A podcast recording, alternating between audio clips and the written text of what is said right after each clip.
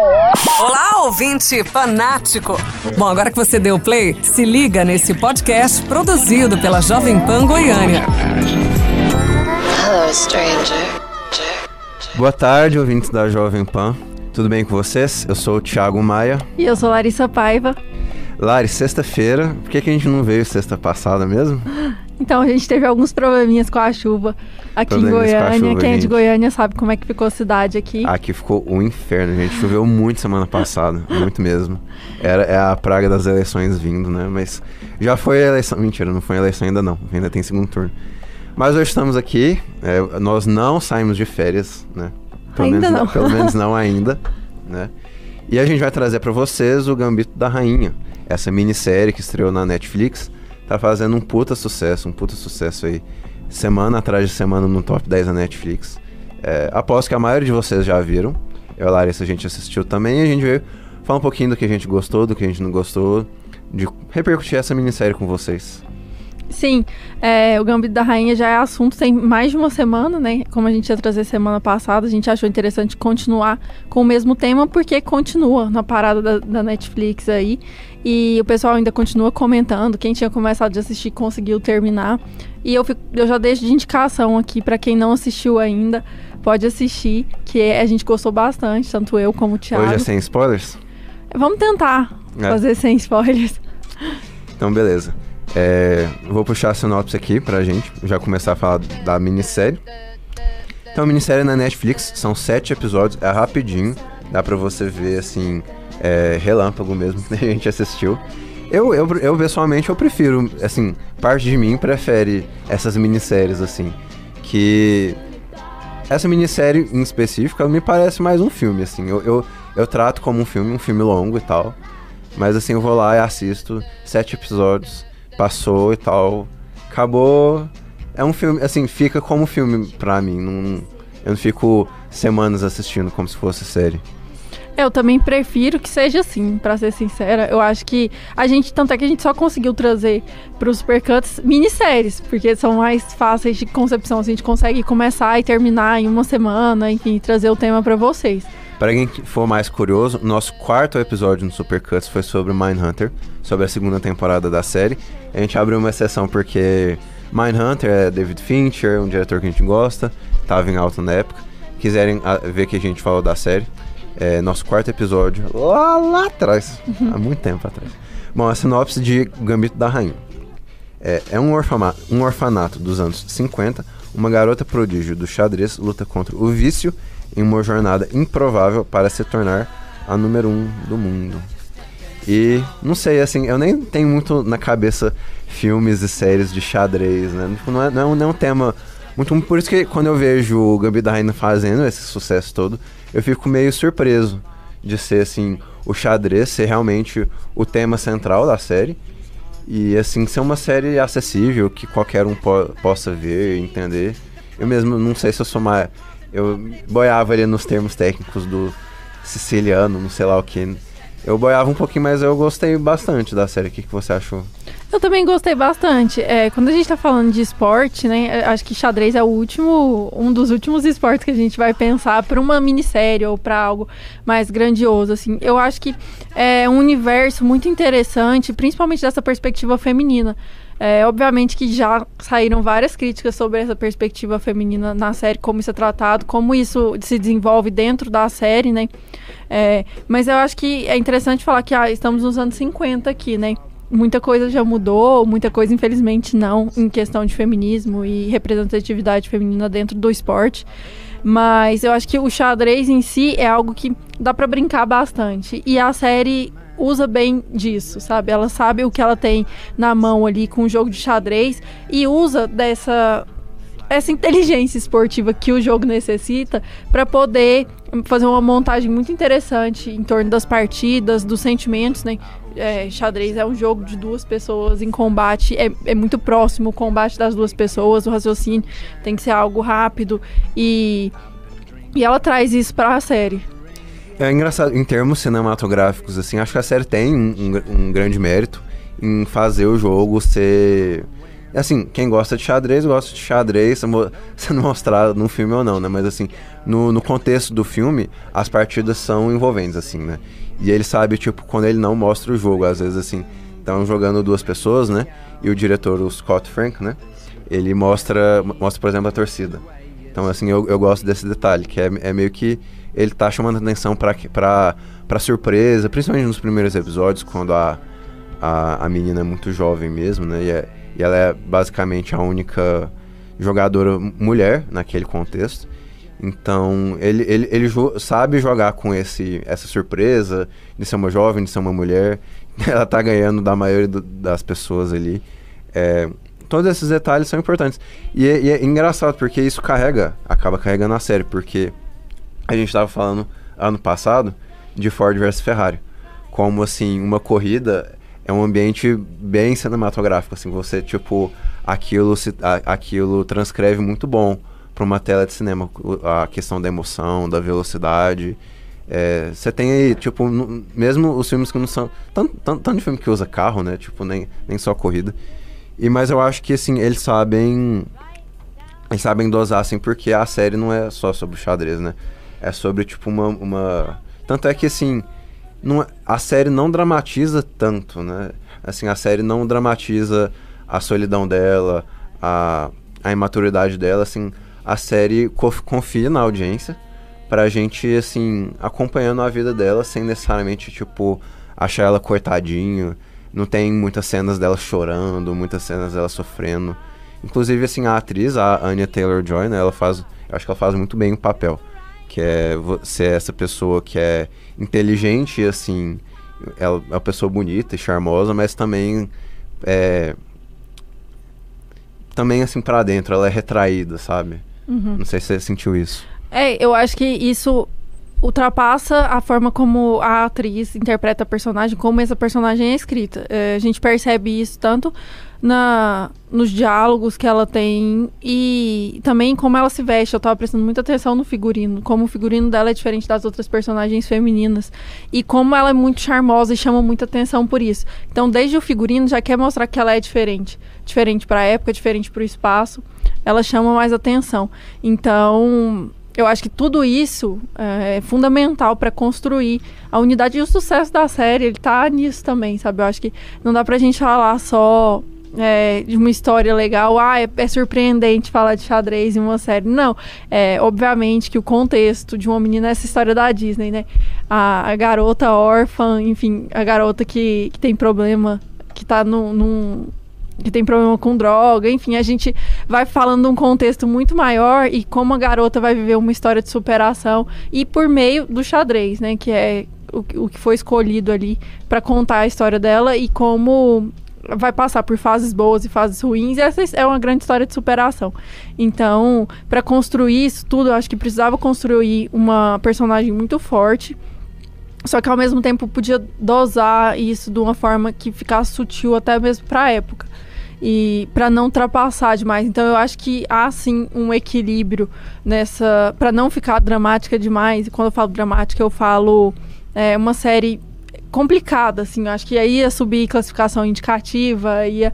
acho que não é esse o tom da série. É justamente é para falar de um esporte, sim, uma situação. Acho que pega muito de conversas é, atuais, assim, feminismo, representatividade nos esportes, é, até o abuso de drogas, enfim. Acho que tem um recorte temporal, mas é, ele pega sim, sim. esses temas atuais, né? A gente tá falando de Netflix, não ia fazer uma série que não fosse ter um apelo popular, mas ao mesmo tempo consegue equilibrar muito bem com uma cinematografia boa, cenografia boa, figurino bom, uma montagem excelente. O diretor tá de parabéns. Esse diretor, ele é conhecido, como que ele chama? Esqueci. O Scott Frank. É, ele é conhecido como Logan. É, ele é, é roteirista, co-roteirista de Logan, de Minority Report com Spielberg. Então, é um cara que sabe escrever. Quando a gente é, traz isso pra série, quando a gente conhece ou conhece já, dá para perceber isso. A série é muito bem escrita e, e bem dirigida em cima desse roteiro.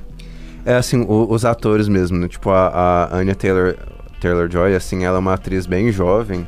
A atriz, eu até achei, assim, bem talentosa. Ela, para quem viu A Bruxa, vai lembrar dela, da Bruxa, né? Como das principais personagens no filme, né? O, um dos meus filmes de terror favoritos.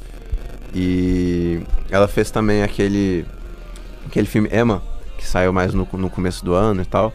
É um, é um filme legal, assim, ela, eu acho ela bem talentosa, assim, ela realmente encarna, como eu, é, eu vou me repetir, mas assim, ela realmente encarna essa personagem que é charmosa, sensual, inteligente, mas assim, retraída, é, não confia muito nas outras pessoas, mas assim, ela sabe usar o, o charme, ela tem certas cenas que ela usa o charme dela a favor dela e uma, sei lá, eu acho que como personagem escrito assim, ela podia muito ficar no clichê da, da menina órfã em defesa.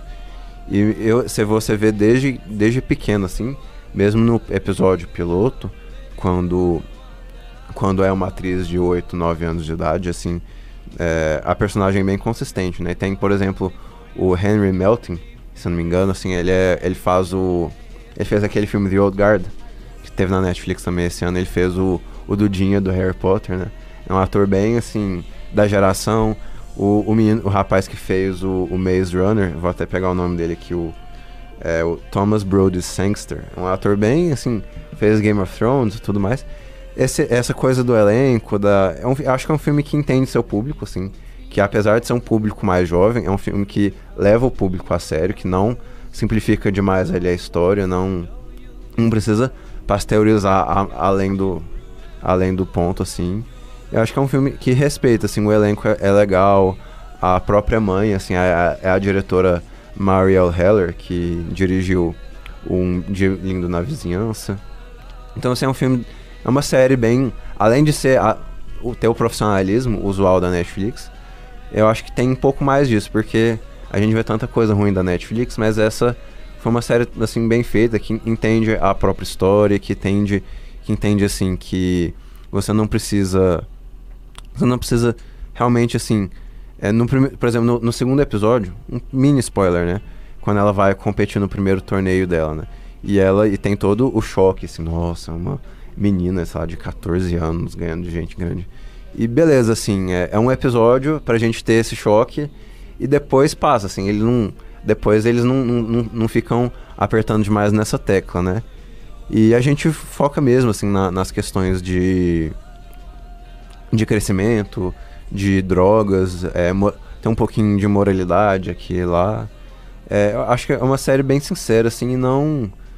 É, assim, realmente não, não dramatiza nada além do ponto.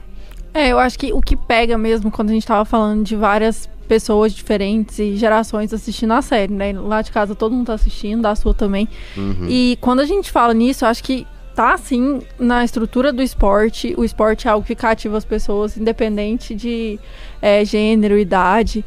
É, eu acho que essa estrutura do esporte de desafio, superação, é, o apoio das pessoas ou não, né, a solidão do esporte, um esporte profissional assim que demanda muitas horas, demanda muita dedicação. Então, existe a solidão presente só no fato do, do, do, atleta estar sozinho nisso. Ainda mais o xadrez, que é um esporte muito solitário. Então, isso ainda transparece bem na estrutura da família familiar dela, da vida dela, de amizades, enfim. Então, ela já é uma personagem muito solitária. Então, as pessoas que estão assistindo, elas vão confraternizar com essa história, assim, e querer abraçar essa personagem, essa garota que cresce na tela, né? Então, é mais um ponto. E e ela vai virando realmente uma mulher muito interessante. É, uma mulher que está à frente, entre aspas, do seu tempo, que pratica um esporte muito bem, que é extremamente inteligente. E ela até brinca muito com isso, com, com os dons dela, entre uhum. aspas. E aí a gente fala nesse charme todo que ele não está presente só nas atitudes dela. Eu acho que é um charme que é construído muito pelas pessoas, pela admiração que as pessoas têm com ela. Então, tanta gente gosta tanto dela, tipo, é, dá tanta atenção para ela que você, como espectador, fica um pouco hipnotizado por isso também. Com certeza. E você, o que, que você acha que eles fazem assim com o estereótipo do jovem nerd xadrezista, assim? ah, eu acho que isso é, é, muito complicado, assim, porque eu acho que é aquilo que a gente já conversou. Existe um recorte é, temporal aí também, né? Acho que são gerações e gerações de jogadores de xadrez. Hoje eu não conheço ninguém que jogue xadrez profissionalmente, mas eu joguei xadrez. Eu acho que eu não tô nesse estereótipo nerd. Então. Ah, eu, eu jogava na escola, eu tava. Você tava? eu tava, com certeza. mas eu acho que tem muito disso. E eu acho que é exatamente sobre isso. Para as pessoas se identificarem, esse, essa caixinha ela tem que estar tá rompida em algum momento. Sim. Não, eu, eu gosto assim, é, beleza, assim, acho que eles não eles não fingem que é a coisa mais assim descolada, é, descolada e rockstar ser, ser jogador de xadrez, né? Mas é, ao mesmo tempo assim, eles levam, acho que eles é, é um mérito da série levar esse universo a sério, né? Tipo, quando eles vão lá e discutem livros, quando eles quando assim é, eles vão a encontros e tem tem certas cenas de flertes.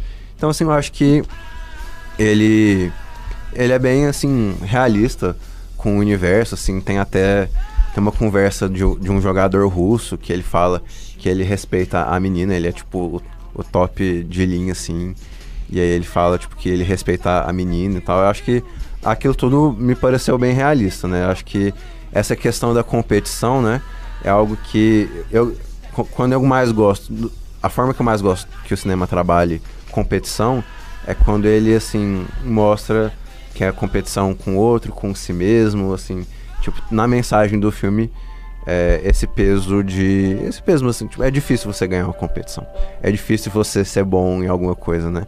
E aqui é, é, é sobre isso, assim, é sobre é, uma menina, assim, que, querendo ou não, as coisas vêm fáceis, né?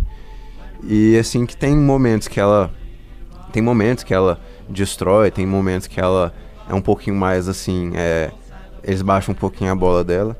E acho que é isso que faz ser uma história interessante, né? Uma história sobre esse universo, mas é uma história assim também sobre os anos 60. É, todo, assim, quem, quem gosta um pouquinho mais de xadrez sabe que os russos são, tipo, historicamente excelentes e isso tá ali por dentro do, do filme, né? Como, tipo, ela joga com um jogador ainda mais jovem que ela, que é prodígio também. É, então essa coisa é, política e social tá, tá meio infiltrada ali na, na, na, história, assim, eu acho isso bem interessante.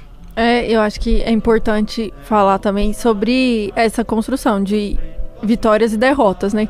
Porque se, é, se, se esse equilíbrio não existisse, a série ia cair num clichê muito banal, assim, de ah, ela venceu do início ao fim, ela não tem momentos baixos.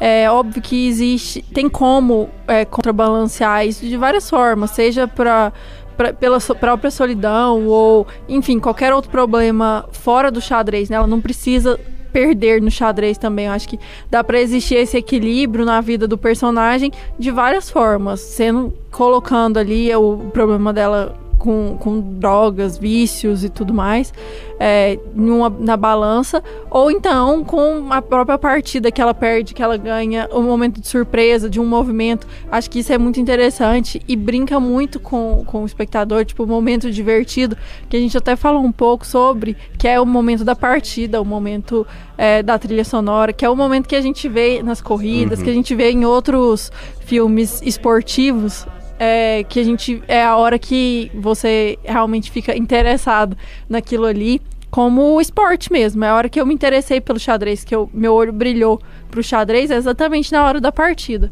Você quer realmente que ela vença, você começa a torcer. Sim. Você torce, é, você torce. É, tem coisas legais ali, tipo cinema, cinematográficas. Tem, tem uma cena, assim, mais de uma cena, né? Mas assim, eu gosto como ele vai brincando com com a montagem, porque assim, como eu falei no começo, assim, não é particularmente esporte mais cinematográfico. Então, assim, ele compensa em, tipo, mostrando muito a cara dela ou a cara do, do outro, assim. Ele vai fazendo um, um split screen, assim, tipo, é, várias telas na mesma, na mesma imagem para mostrar, tipo, a, as mãos, a, a, as caras, as pessoas em volta. É, às vezes, assim, mostrando partes do tabuleiro diferente, né? É, então, assim, como ele trabalha o xadrez, assim, de forma cinematográfica, eu gostei. Ele, assim... Porque eu, eu, eu, apesar de eu achar xadrez um jogo interessante e tal, eu gosto, eu acho que seria ruim, assim, se a gente ficasse só no, só no xadrez, né? Assim, é, ele sabe quando ele não mostra o jogo, né? Tipo, tem, tem uma cena, não, isso não é particularmente spoiler, assim, se não me engano, no segundo episódio, que ela vai, assim, é, vai ser a primeira partida dela no, no, em campeonatos, né? E eles não mostram a partida. Assim, ela, ela, ela senta, aperta a mão do, do adversário dela e corta para ela, ela entregando a ficha, né? Que ganhou o jogo, né? Então, é, esse tipo de, de economia eu achei bem-vinda, sabe? De, de não necessariamente mostrar só o jogo, de mostrar a vitória, de mostrar essas pequenas coisinhas, a, o desconforto. Nessa cena, assim, tá até um desconforto. Quando ela vai entregar a ficha, e aí, assim, os mesários, ué, assim. é, enfim, o, o filme se vende muito bem nisso, assim. Não sei se você gosta dessa coisa do, do filme. Gosto, eu gosto. E quando você estava falando sobre esse, essa montagem do xadrez, eu até estava pensando sobre aqui que quando você está jogando xadrez é exatamente isso. O foco, ele vai de peça em peça, ele vai no rosto do seu adversário, ele vai meio de escanteio assim, mas você está observando quem está no entorno, o que está acontecendo no seu entorno. Por mais que seja uma visão periférica e por mais que você vai ficando mais tenso durante o jogo e essa visão periférica vai sumindo aos poucos, é muito esse recorte existe quando você está jogando algo que você precisa de concentração, seja xadrez, dama, enfim, qualquer jogo de tabuleiro. E nessa, eu acho que eu me identifiquei assim, porque esse recorte existe mesmo de olhar para a peça, lembrar de uma jogada, olhar para o seu adversário, quase que como um blefe ali, você está tentando conquistar seu adversário para ele se distrair e você conseguir fazer a jogada que você quer. E no meio disso existe um entorno que está fazendo um barulho, enfim, tem gente passando. Então eu gosto muito dessa montagem. Gostei mais ainda agora que você falou, eu consegui pensar nisso. Vamos para as nossas notas? Bora, bora. Eu dou, eu dou 7. O que, que você dá para essa série? Eu vou dar 7,5. Eu vou até Legal. quebrar minha regra de nota fechada aqui, porque Fechada não, redonda. Gente, gente é, é a nota alta pra Lari, viu, gente? Não, não, não reparem, ela gostou mesmo. É, eu acho que, que merece um 7,5 aí. Então, vou até quebrar essa regra. Se você não assistiu ainda, o fim de semana pode tá assistir, aí. Tá pode lá. assistir, Mata tá rapidão. Lá. Sim. Rapidão. Indicações de hoje? Vamos para nossas indicações. Então, Thiago, como foi sua semana de cinefilia? Nossa, minha semana foi bem corrida. Eu Acho que eu até vi pouca coisa assim. Mas assim, eu tenho coisinhas para indicar. Eu vou indicar o nosso episódio de Cidadão Kane. Eu e Lara, a gente gravou com o Wallace, nosso, nosso companheiro, e o Felipe Leão, o professor Felipe Leão. Grande abraço ao Felipe.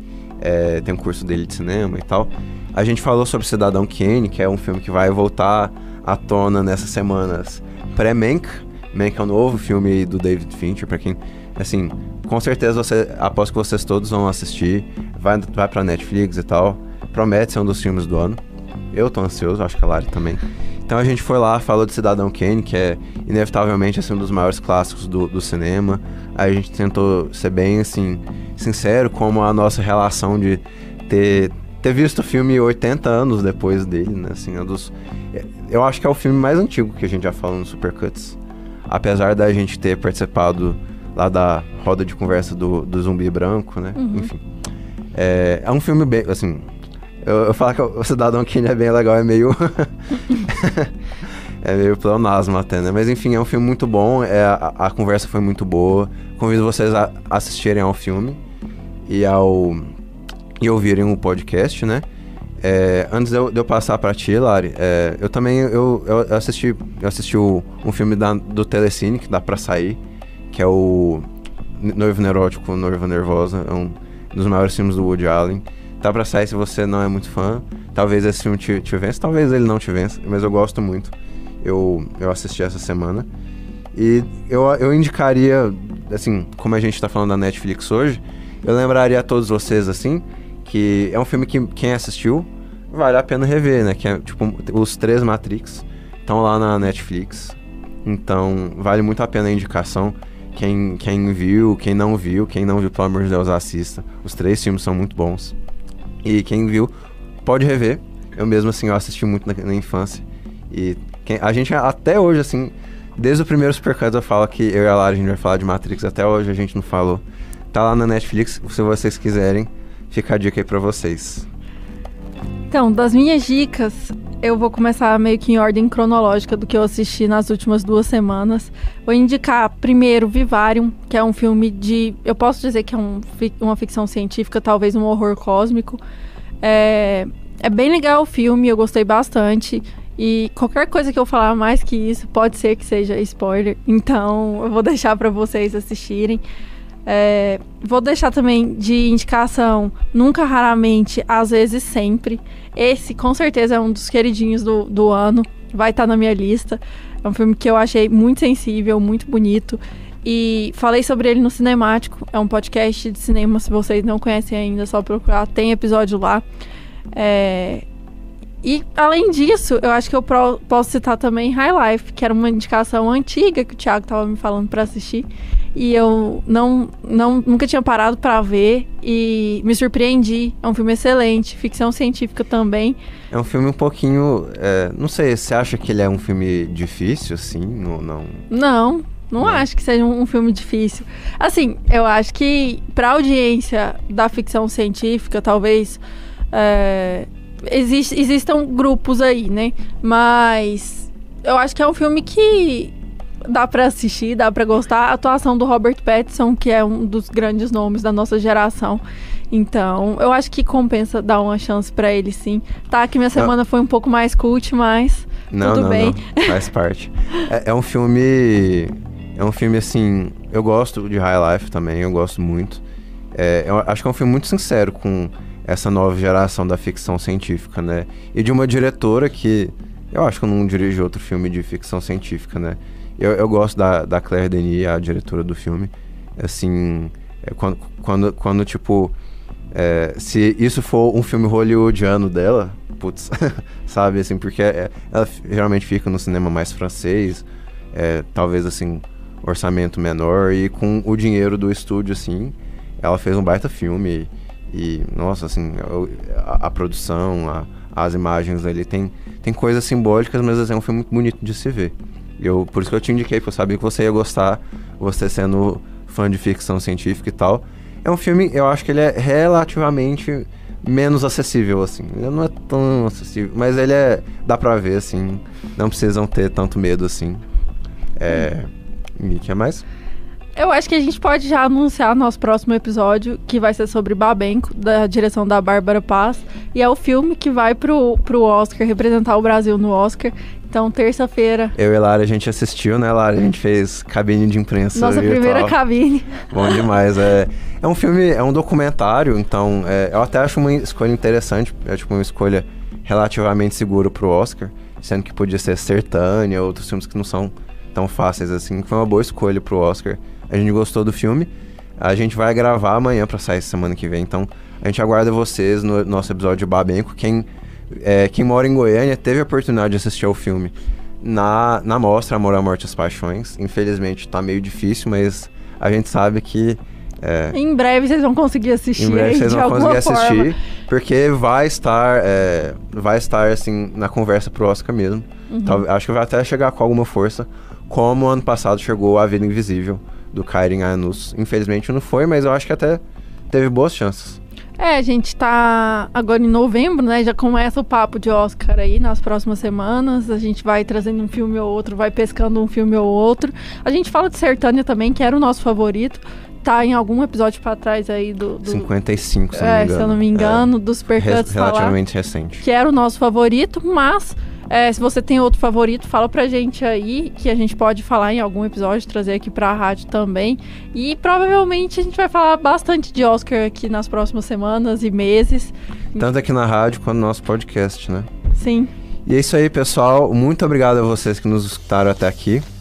Semana que vem, estamos de volta, né? É isso. Nós somos Supercuts Pod nas redes sociais. Eu, Lares BVP. Thiago. Thiago R. Maia. E a Jovem Pan é arroba Jovem Pan Goiânia. Acompanhem lá, que da sexta-feira, 5 horas, a gente tá aqui. É isso. Isso aí, pessoal. Muito obrigado. Semana que vem estamos de volta. Tchau, tchau. Tchau, gente. Bom fim de semana.